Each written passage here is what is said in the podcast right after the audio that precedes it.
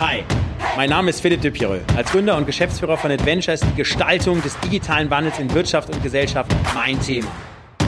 Treffen Sie mit mir Menschen dieses Wandels und hören Sie, welche Geschichten sie zu erzählen haben. Über Mut, Kreativität, Chancen und das Scheitern. Steigen Sie ein und werden Sie Teil des Wandels. Willkommen beim Change Rider. Ich freue mich heute auf eine Fahrt mit Ulrich äh, Schäfer, dem Ressortleiter Wirtschaft der Süddeutschen Zeitung und dem Autor von Deutschland Digital. Er stellt sich gegen die Untergangspropheten in der Digitalisierung in unserem Land und ich äh, verfolge es mit Begeisterung, seinen Blog und sein Buch, wie er wirklich Mut macht und wie er sagt, wir schaffen das in Deutschland, packen wir es, es wird eine großartige Fahrt. Lieber Schäfer, hallo. Hallo, lieber Interview. Neues Haustier oder? Ja, das ist unser Hausdino. Rocky. Rocky? Der, okay. wohnt, der wohnt jetzt hier. Und das ist der einzig erhaltene junge Tyrannosaurus Rex. Das ist sozusagen ein Jugendlicher. Der ist noch nicht voll ausgewachsen. Voll ausgewachsen wäre, glaube ich, noch mal so 10 Meter länger. Naja, Wahnsinn. Okay, dann würde ich sagen, dann gehen die ausgewachsenen zwei jetzt in den Wagen und fahren los. Genau. Ja, Schäfer, dann geht's los. Ich freue mich sehr auf unsere Fahrt. Ich freue mich auch. Was mich ja so begeistert äh, an Ihnen ist ja, dass Sie wirklich sagen, okay, also wir packen das wirklich in Deutschland. Ja, also die Digitalthemen, die kriegen wir hin. Äh, weist natürlich auf ein paar Herausforderungen hin, da können wir auch gleich drüber sprechen. Aber was ist das, was Sie auch gerade in Ihrem Buch schreiben, auch in der Kolumne, die Sie ja alle zwei Wochen, glaube ich, herausbringen äh, genau. mit der äh, SZ. Äh, was sind so die Themen, wo, wo Sie sagen, okay, da können wir stolz drauf sein, haben wir eigentlich die besten Grundlagen, dass wir hier das Thema Digitalisierung und Transformation in unserem Land auch rocken können? Ähm, ich glaube, wir haben deswegen gro große Grundlagen, weil die Digitalisierung sich ja ähm, doch sehr weiterentwickeln hat und wir gar nicht mehr darüber reden, was am Anfang uns so sehr beschäftigt hat. Ähm, die neuen Plattformen, die äh, neuen Suchmaschinen, all das, was im Valley sozusagen an Basistechnologie entwickelt wurde, sondern wir sind ja inzwischen in der zweiten Stufe der Digitalisierung. Ähm, manche nennen es das Internet der Dinge, ähm, manche reden von Industrie 4.0. Das halte ich für ein bisschen verengt, weil es eben um weit mehr geht als um Industrie 4.0, mhm. sondern alles, was wir haben, wird miteinander vernetzt. Alle Geräte, ähm, alle Dinge und vereinfacht gesagt, in im Silicon Valley verstehen sie vielleicht mehr vom Internet, aber wir verstehen mehr davon, Dinge zu produzieren. Und ähm, wenn Dinge jetzt ans Netz angeschlossen werden, miteinander Verstand. reden sollen, ähm, da haben wir, glaube ich, in Deutschland mit unserer ähm, viele Jahrzehnte alten Erfahrung ähm, in der Ingenieurskunst ähm, gute Voraussetzungen, ähm, auch weit vorne mit dabei zu sein. Und es kommt halt darauf an, diese beiden Bereiche zusammenzubringen. Und die entscheidende Frage ist, was kann man schneller lernen? Kann man als äh, Softwareunternehmen schneller lernen, ähm, auch Dinge zu produzieren, Produktionsprozesse aufzusetzen? Oder ist es nicht für ähm, Unternehmen und auch ein, ein Land wie Deutschland, das eben sich auf die Produktion, die Perfektion in der Produktion versteht, nicht leichter die Skills aufzunehmen, äh, die man braucht, um jetzt im, im digitalen vernetzten Zeitalter ähm, erfolgreich zu sein. Und ich glaube, okay. dass es äh, eben für uns leichter ist, das zu lernen, als es umgekehrt ist, für ein Softwareunternehmen jetzt Autos zu produzieren. Verstanden. Verstanden. Was uns ein bisschen fehlt in der Tat, ist das Mindset, dieses packen wir es, gehen wir ran, probieren wir es, aber auch diese Haltung, wir können das eigentlich. Das ist das, was, was mich total beschäftigt, eben, dass äh, wir haben so viele Schwarzseher hier, Untergangspropheten, die einfach alles schlecht reden und ähm, so tun, als wenn wir ähm, in der fünften Liga oder in der sechsten Liga spielen oder bei der Fußball-Weltmeisterschaft nur um den letzten Verstand. oder vorletzten Platz mitspielen. Äh, und nur im Fußball glauben wir, dass wir die Besten sind. Warum glauben wir es eigentlich nicht ähm, in anderen Bereichen, insbesondere in der Wirtschaft? Süd, Süddeutsche Zeitung Verlag. Wie kriegen Sie da die Transformation hin? Weil ich sag mal so, das, äh, ich sag nicht das aber das alte Zeitungsbusiness und dann kommen da die neuen, die neuen digitalen und mit, mit dem Blog und alle zwei Wochen und jetzt noch hier mit, mit dem Podcast und so weiter und so fort. Da knallen doch bestimmt auch die Welten aufeinander, oder? Wir gehen da den Weg, dass wir sagen, ähm, wir gucken punktuell. Wir haben keinen Masterplan, den wir von oben den Leuten überstülpen, okay. weil auch das wieder nur Widerstände ähm, hervorruft, sondern wir gucken von Ressort zu Ressort, Redaktion zu Redaktion und da ist vielleicht die Wirtschaftsredaktion ein bisschen ähm, offener als Ressort, als vielleicht manch anderes Ressort, wobei ich insgesamt bei uns da echt eine, ähm, eine gute Entwicklung sehe und wenn man sich anguckt, die Süddeutsche Zeitung hat ähm, inzwischen 70, äh, bald 80.000 digitale Abonnenten. Ähm, das ist ein Wachstumsmarkt in einer Branche, ähm, wo wir eigentlich im, im, im Printbereich mit ähm, sinkenden Auflagen zu tun haben. Ja? Was sind so die, also wichtig ist ja auch immer, dass man so ein bisschen über Learning spricht. Also wenn Sie sich dann so diesen wirklich ja äh, krassen Transformations- und Change-Prozess anschauen, was sind so Learnings, die Sie abgeleitet haben und vielleicht auch vielleicht so ein, zwei Dinge, wenn Sie darüber sprechen können und wollen, wo Sie sagen, hey, das hätten wir irgendwie besser machen können. Also da haben wir irgendwie gelernt und haben es dann gut hingekriegt, aber ja. Also ein Learning ist, um das hinzubekommen, sollte man weniger E-Mails verschicken und weniger Dateien und PowerPoint und das weiß ich was produzieren, sondern mehr mit den Mitarbeitern reden. Ja, super. Okay. Ähm, das E-Mail-Verschicken ist eine Pest. Das frisst unglaublich viel Zeit. Ähm, wir brauchen es zum Teil für ähm, die äh, ähm, Entwicklung der Zeitung jeden Tag, für Themenorganisation. Aber ähm, ich habe gemerkt, wir reden viel zu wenig miteinander und wir müssen mehr miteinander reden. Deutschland, ist das ein gutes Land für Startups? Ein immer besseres Land für Startups. Okay, gut. Vor ein paar Jahren ähm, war sicher die Gründerkultur noch nicht so entwickelt. Ähm, inzwischen finde ich, ist äh, das echt unglaublich weit vorangeschritten. Wir können auch über die Punkte reden, die vielleicht nicht so gut laufen. Schiebe ich mal vorweg. Finanzierung ist nach wie vor ein großes Thema in Deutschland. Ähm, man kriegt sicher irgendwie Seed-Finanzierung, äh, Series A und B, ähm, halt eben die Anfangsfinanzierung gut hin. Aber wenn es um größere Beträge geht, dann wird es hier schwierig, weil die Investoren da immer noch ein bisschen zögerlich sind und wir nicht so eine Venture Capital Kultur, so eine weit entwickelte haben wie in den USA oder vielleicht auch ähm, ähm, in Großbritannien. Was aber echt wirklich beeindruckend zu beobachten ist, dass wir ähm, ähm, eine Startup-Kultur haben, die eben nicht nur auf eine Stadt konzentriert ist. Am Anfang glaubten ja alle Berlin und Ja, dann gibt es nichts absolut. mehr. Ja, so schon in Potsdam hört es dann auf und äh, ähm, der Westen sind zu sagen, das ist quasi äh, Terra Incognita. Ähm, da gibt es nichts mehr. Ähm, inzwischen gibt es ganz viele ähm, ja, Startup-Zentren in Deutschland. Und so wie die deutsche Wirtschaft mit ihren ähm, etablierten Unternehmen übers ganze Land verteilt ist, ist das mit den Startups inzwischen auch. So, und jetzt sind wir ja auf dem Weg hier ähm, zu äh, einem äh, Startup, was ja, sage ich mal, hier die Location ja äh, nu nutzt, um wirklich hier loszufahren, abzufahren und die äh, äh, Menschen ähm, äh, zu äh, transportieren. Äh, Flixbus. Genau. Flixbus ist ein schönes Beispiel dafür, ähm, ähm, dass man in Deutschland auch in fünf Jahren wirklich sehr großes, erfolgreiches Startup aufstellen kann. Und vor allen Dingen ist es ein gutes Beispiel dafür, dass wir ähm, anders als ähm, das gängige Narrativ geht, in Deutschland schon auch Plattformen können. Okay. Ja, jetzt sind wir hier am zentralen Omnibus-Bahnhof in München, an dem Umschlagplatz, wo quasi Flixbus äh, seine Kunden äh, ein- und aussteigen lässt. Was ist eigentlich das Erfolgsgeheimnis? Warum hat es wirklich Flixbus geschafft, äh, so groß zu werden und sich auch gegen die großen Player da draußen durchzusetzen, sie sogar auch in Teilen sogar vom Markt wegzupusten? Ja, in der Tat. Die haben die wirklich etablierte Player, wie zum Beispiel Postbus, ähm, haben die einfach vom Markt gedrängt. Die haben einfach das bessere Angebot gehabt, was sich in ähm, vielen Aspekten gezeigt hat. Ähm, die haben eine einfach zu bedienende App gehabt. Die haben also mal an den Kunden wirklich gedacht, was will der haben? Der will einen sauberen Bus.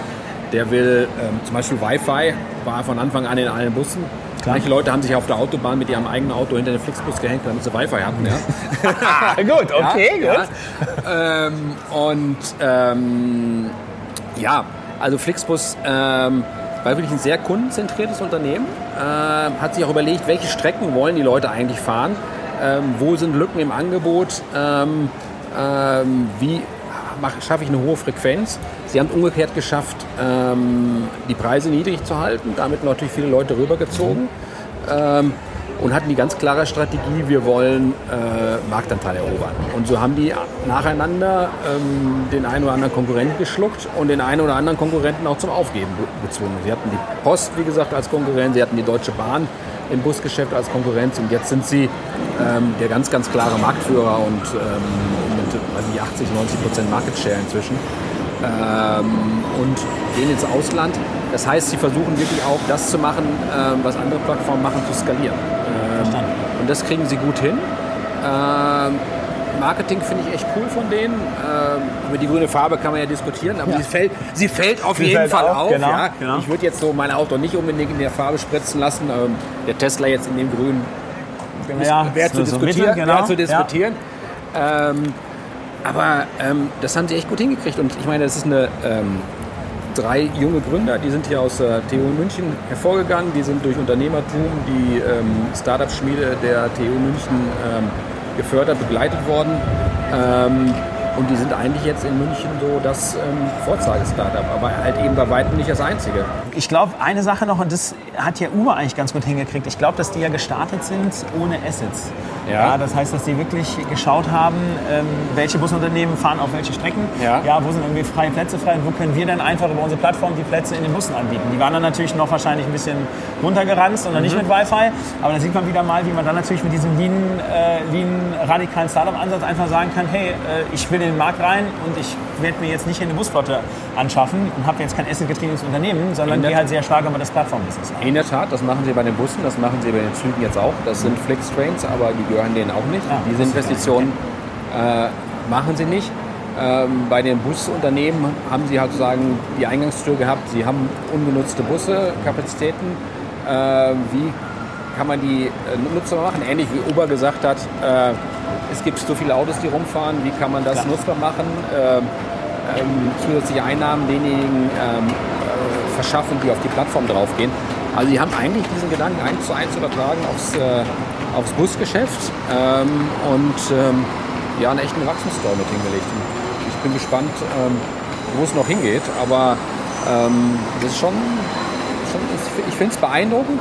Wo sie natürlich aufpassen müssen, wie alle Plattformen, ist so, man optimiert die Plattform und interessiert sich nicht so sehr für ähm, die Arbeitsbedingungen ähm, Klar. derjenigen, die auf der Plattform arbeiten. Und äh, ich finde Also das. Fahrer, Reinigungspersonal, also Ja, alle, die da, da- Servicemitarbeiter. Das finde ich ist äh, ein ganz wichtiger Aspekt, der für ein erfolgreiches Plattformgeschäft wichtig ist. Man sieht, ja, Uber ist auch ein gutes Beispiel dafür, was passieren kann, wenn man da nicht drauf achtet, weil die haben ihre Plattform bis zum Exzess optimiert, haben nicht auf die Firmenkultur geachtet, ähm, aber haben schon gar nicht darauf geachtet, wie geht es ihren Fahrern und ähm, Ja. die echt ausgebeutet. Und ähm, das ist, glaube ich, ähm, kein, kein valides Geschäft. Und das zeigt so ein bisschen vielleicht auch den, äh, das Problem, was viele Valley-Unternehmen haben.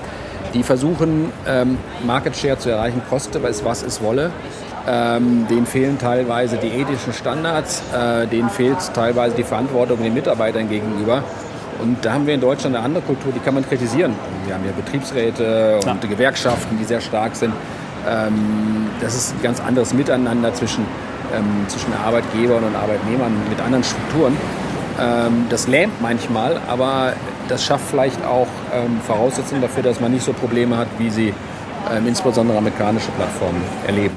Okay, und was ist die Und Chance jetzt für, also für uns als Land, als, also sage ich mal auch als ähm, Wirtschaftsraum EU?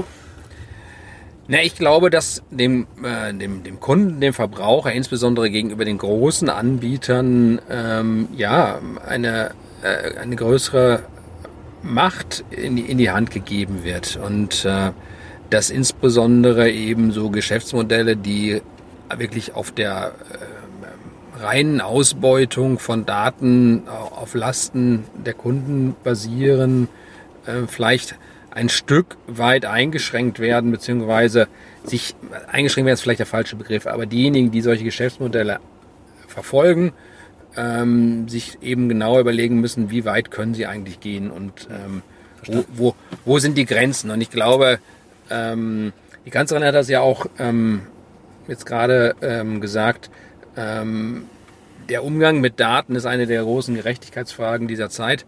Und sie hat sogar ähm, die Frage in den Raum geworfen, ob man Daten in irgendeiner Form ähm, besteuern muss, wobei sie es, glaube ich, eher meint im Sinne von äh, Unternehmen, die insbesondere Okay. ähm, Daten nutzen, ähm, stärker besteuern muss oder zum Beispiel auch Unternehmen dort besteuern muss, wo sie eigentlich ähm, mit Daten arbeiten und ähm, sich Also wo sie durch Daten Geld verdienen. wo sie durch Daten Geld verdienen, wo Verstanden. sie Ga- Daten einsammeln, wo der Kunde äh, ihnen Daten zuhauf ähm, verschafft, ähm, die dann wieder ähm, monetarisiert werden können. Ähm, und darum geht's, glaube ich, dass man eben sagt, ähm, du Google, du Amazon, wer auch immer, du Facebook, es mag ja sein, dass du irgendwie deine europäischen ähm, ähm, Einkünfte in Irland oder sonst wo versteuerst. Ähm, aber ähm, entscheidend ist, wo erzielst du eigentlich diese Einnahmen und wo ist dieses datenbasierte Geschäft und ähm, das würde sicher dazu führen, dass manches ähm, Steuersparmodell nicht mehr funktioniert. Also ich glaube ja eher als vierfacher Familienvater, dass ja, ähm, um jetzt mal bei der Schule zu bleiben, dass ja eher die Themen Empathie, Sozialkompetenz, Ja. Kommunikation, Teaming, dass das eigentlich unsere großen Themen sind. Das weil wenn, weil das sind genauso. Themen, die eine Maschine, also ich glaube, das werden wir zwei nicht mehr erleben, dass äh, Empathie äh, aufgebaut wird und hier äh, sage ich mal, eine gute, eine gute, eine gute Teaming, eine gute Teaming-Aktion startet. Ja? Ja. Also das ist, glaube ich, schwierig und ich glaube, dass wir mit zunehmender Komplexität von eben Maschinen und der Digitalisierung eben den Menschen brauchen, Ja. der halt, sage ich mal, da draußen äh, nicht nur im Pflegeberuf äh, sondern, und nicht nur im Lehrberuf, sondern auch in vielen, vielen anderen Teilen eben als Mensch viel, viel mehr gebraucht wird. Sehe ich ganz genauso. Äh, meine Auffassung ist auch, ähm, das wichtigste Element ähm, äh, in der Dig- Digitalisierung ist nicht der Roboter, sondern es ist der Mensch. Ja, absolut. Und der wird es auch bleiben. Und ähm, ich halte auch nichts von diesem ganzen Gerede. All unsere Arbeit, unsere Arbeitsplätze werden verschwinden und künstliche Intelligenz und Roboter und schlaue Maschinen werden das künftig erledigen. Ähm, das wird weder in der Dienstleistungsbranche, Pflege, ähm, Ärzte der Fall sein. Da wird es Unterstützung geben und wenn ein ähm, Pflegeroboter Hebetätigkeiten in einem Pflegeheim machen kann, ist das vielleicht ja auch eine Entlastung äh, Absolut. für Pflegekräfte, Genau. die Stimmt. den ganzen Tag überheben müssen und dadurch natürlich irgendwie auch ihre eigene Gesundheit ähm, ähm, gefährden. Ähm, aber es ist eine Unterstützung. Und ich glaube aber auch, dass in vielen anderen Bereichen, ähm, ja, das wird uns in unserer Arbeit unterstützen, aber das wird nicht alles verschwinden. Und der Mensch wird der entscheidende Gestalter bleiben. Und diese Visionen, dass irgendwann irgendwelche Maschinen sich selbstständig machen und alles organisieren und äh, ähm, das halte ich für völlig, völlig ähm, abenteuerlich. Es ist schöne Science Fiction, liest sich nett, ähm, hat aber mit der Realität heute, morgen und übermorgen ähm, überhaupt Okay. nichts zu tun. Ich habe vor ein paar, paar Wochen hier in München kennengelernt, Katharina Kreitz äh, von Vectorflow, die hat ähm, ja, ähm, ein Maschinenbauunternehmen gegründet ähm, und äh, ja, macht ähm, äh, so Strömungs ähm, ähm, für ähm, also so Sensoren, äh, die die Strömung an äh, Autos überwachen, an Formel 1 Autos. Die, die, an den ersten Kunden, der zu ihr kam, war ein Formel 1 Team. Ich darf nicht sagen Wow. welches, aber es war Okay. wohl eins der besseren. Ähm, mit Flugzeugherstellern arbeitet sie zusammen, ähm, die diese äh, ähm, Sensoren kaufen. Und ähm, das ist ein tolles Beispiel dafür. Das, die ist wirklich in so einer klassischen äh, Jungsbranche, Maschinenbau. Also ich meine, eine Frau, die ein Maschinenbauunternehmen gründet, das ist schon Das ist äh, was, was Besonderes. Stimmt. Auch hier aus München, von der TU München, ähm, auch groß geworden mit Unternehmertum. Ähm, ja, und ähm, von den Geschichten braucht man einfach mehr. Die hat übrigens die hübsche Geschichte erzählt, dass sie, ähm, die hat ein Unternehmen gegründet und wollte dann auch Frauen einstellen. Das zeigt übrigens, wie schwierig das ist mit der, äh, mit der, äh, mit der Frauenförderung. Und sie hat gesagt, sie hat keine gefunden. Bei ihr haben sich nur Männer Nur beworben. Ja, sie braucht halt Ingenieure. Und ähm, hübsch war, sie hat mir dann erzählt, wir haben vor ein paar Monaten über sie ein ähm, großes Stück gebracht in äh, diesem Frauenwirtschaftsmagazin, was die Süddeutsche Zeitung rausgibt, Plan W. Ähm, und daraufhin hätten sich ganz viele Frauen bei ihr beworben. Und zwei, Ach. und zwei von denen hat sie jetzt eingestellt. Naja, super. Ha! Haben, Ja. Sie wieder, haben Sie wieder einen Beitrag geleistet hier. Super. Ja, gut. Ja, war eine Kollegin, Gut, die den schön, Text geschrieben ja. hat. Also ich war da ist super. Nicht Kollegin beteiligt, aber war echt Großartig. ein toller Text. Und Super. ähm, das finde ich ist eine, eine super Geschichte. Super. Gut, so, dann sind wir jetzt hier im Mekka der Digitalplayer in München. Steigen wir doch noch einmal Ja. aus. Ja, dann sind wir hier an den äh, Highlight äh, Towers, quasi die Tech-Region hier in München. Ähm, Amazon ist hier, IWM ist hier. Ähm, was, ja, was passiert hier? Ist hier, ist hier der neue, ist das neue Silicon Munich entsteht hier? Ja, wir sind hier in der Parkstadt Schwabing ähm, und die haben sich wirklich in den letzten Jahren etliche von diesen US-Konzernen angesiedelt. Ähm, und zwar zum Teil mit sehr wichtigen Einheiten. Ähm, IBM hat zum Beispiel eben die Heimat von Watson im Supercomputer hier die, ähm, angesiedelt. Hier ist das weltweite Hot Headquarter von IBM für das Internet ähm, der Dinge, IoT, ähm, um das voranzutreiben. Ähm, auch deswegen, weil es hier in München halt eben nicht nur viele Startups gibt, weil es hier eben, äh, viele Industrieunternehmen gibt, die bei der Digitalisierung vorweggehen. BMW, Infineon stellt hier ganz wichtige ähm, Chips her. Infineon, in jedem Smartphone ist was von Infineon drin. Ähm, die arbeiten mit Google zusammen, liefern für die super sensible Sensoren, die man jetzt 15, aus 15, 20 Metern Entfernung mit, mit leichten Handzeichen steuern kann. Ähm, das zeigt eigentlich, dass die hier sind, ähm, wie weit München bei der Digitalisierung vorausgeschritten ist, äh, vorangeschritten ist und ähm, ja, welche Chancen eigentlich diese Stadt hat. Eben, ähm, wir haben das ja eingangs gesprochen. Deutschland versteht was davon, Dinge zu produzieren. München hat viele Unternehmen, die Dinge produzieren. Ähm, aus München kommt hat im Moment einen schlechten Ruf, aber Rudolf Diesel, ja, der Erfinder des Dieselmotors, hat auch an der TU München ähm, studiert. Ähm, Karl von Linde, ähm, der Empfinder der Eismaschine, ähm, des Kühlschranks, ja, ein Leben ohne Kühlschrank, kann man sich das vorstellen? Nein. Ähm, schwierig. Ähm, das sind Ingenieure aus München und ähm, heute gibt es andere Ingenieure bei BMW. Die haben jetzt gerade ein riesen Entwicklungszentrum fürs autonome Fahren ähm, ähm, gestartet, eröffnet.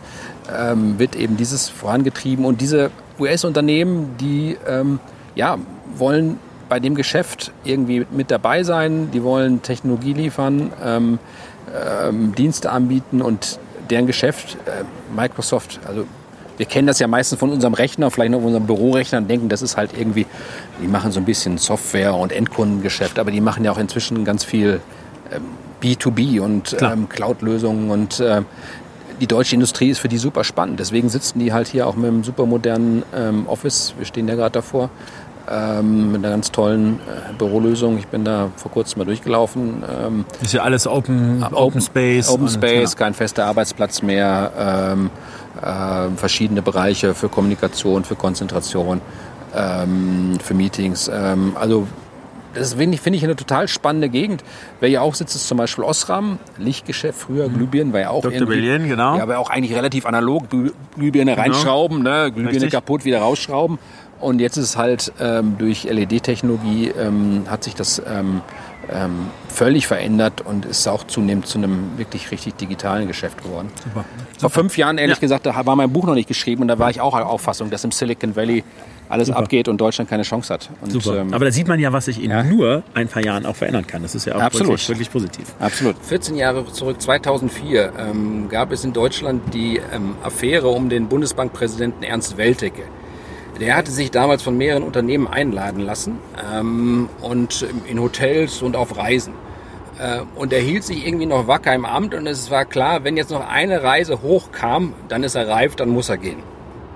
Und ich hab, äh, war damals im äh, Berliner Büro der SZ, habe da intensiv recherchiert, habe mir mal auch einen Riesenpacken ähm, aus dem Archiv kommen lassen, so mit dieser Themenstellung. Und äh, habe das auch teils durchgelesen, ähm, ein Teil des Packen aber auch nur flüchtig gelesen. Und äh, da war auch so ein Artikel aus der Bunten drin und den habe ich ihm irgendwie nicht so richtig angeguckt. Ähm, vielleicht, weil ich die Bunte nicht ernst genug genommen habe. Das Ähm, ist doch die, die wir meistens mal beim Arzt lesen, wie Männer, ne? ja, genau. Genau. Ja, okay. Ähm, und dann Freitagnachmittag, ähm, zwei Wochen später, äh, kommt die Eilmeldung, Ernst Weltecke als Bundesbankpräsident zurückgetreten. Zeigt halt, dass man irgendwie ähm, bei Recherchen Doch auf die Details schauen auf die Details schauen muss und dass man ähm, jeden ernst nehmen muss. Aber doch Auch ein Learning. Ja, stimmt, absolut. Ja, das ist Mhm. okay. Auch super. Peinlichste Geschichte ihres Lebens. Gibt's, gibt's, gibt's da was? Peinlichste Geschichte des Lebens war, äh, wie ich glaubte, einen Großbrand gelöscht zu haben. ähm, der, Groß der Großbrand bestand darin, dass, ähm, das war in meiner Jugend, ähm, ich allein zu Hause war, meine Eltern waren weg, die Waschmaschine lief und irgendwie roch es dann so ein bisschen komisch. Also roch so ein bisschen nach Brand. Und dann bin ich in, ähm, äh, ins Badezimmer und je mehr ich mich der Waschmaschine näherte, umso mehr roch es nach Brand. Dann habe ich mich runtergekniet und unten, ganz unten in der Waschmaschine, irgendwie an so einer einer Stelle, an so einem ähm, Motorteil, ähm, war eine Flamme zu erkennen. Ähm, und ähm, ich total geschockt, oh Gott, die Waschmaschine brennt, das Haus brennt ab. Wir wohnten damals in einem Haus mit sechs Familien. Einmal, Was, Wasser, einmal Wasser geholt. Nee, ich habe das gründlicher gemacht. Ich bin in den Keller gegangen, ähm, habe den Feuerlöscher geholt, den einzigen, den es im Haus gibt, für die damals vorhandene Ölheizung. Ja, das war so ein. Pulverlöscher, den ich kaum tragen konnte, so groß war der. Habe den ins Badezimmer gestellt, habe auf die Waschmaschine draufgehalten. Blöderweise bin ich ins ganze Wasch Badezimmer rein, habe auf die Waschmaschine draufgehalten, die am Eingang stand und habe die Tür vom Badezimmer aufgelassen, was das Ergebnis hatte, dass das Feuer relativ schnell aus war. Ähm, man aber auch diesen Löscher nicht mehr stoppen konnte und das gesamte blaue Pulver rausging und ich sage mal, die Wohnung mehr oder weniger blau war. Die gesamte Wohnung. Es waren auch weitere Türen auf. Wie, wie alt waren Sie da? Ähm, ich weiß nicht mehr so ganz genau. Ähm, ich hatte vorher noch schnell die Feuerwehr gerufen. Und ähm, als ich dann alles erfolgreich, den Großbrand, der keiner war, erfolgreich erledigt hatte, ähm, kam dann die Feuerwehr. Ähm, ich berichtete dem Löschzugführer kurz, was passiert ist. Es war natürlich auch mächtig schon was los bei uns auf der Straße. Viele Leute standen vor der Tür, als der Löschzug kam. Und dann kam der, kam der Löschzugführer mit mir rein ähm, und sagte, ganz schöne Sauerei hier. und sagte dann auch noch, sie hätten auch einen Eimer Wasser nehmen können.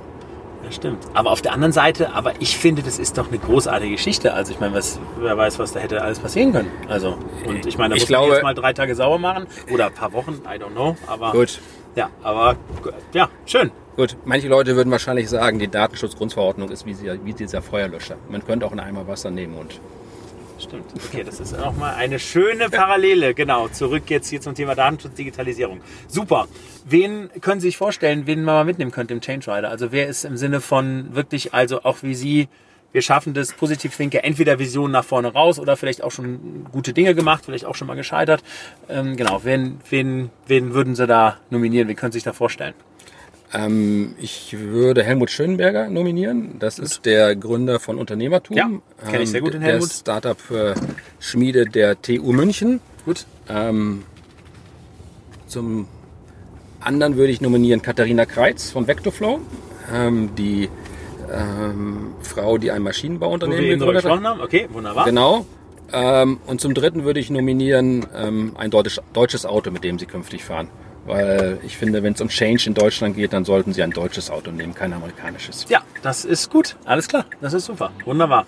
Ja, vielen Dank. Gibt's noch von Ihnen jetzt so einen Schlussappell an die ähm, Zuhörer, Zuschauer? Ähm, ja, in Bezug auf den Wandel, in Bezug auf die Digitalisierung, was da kommt, haben Sie auch schon mal ein bisschen eingebaut, aber das war nochmal so ein, so ein, so ein, äh, so ein Schäferfeuer am Schluss. Das wäre nochmal toll.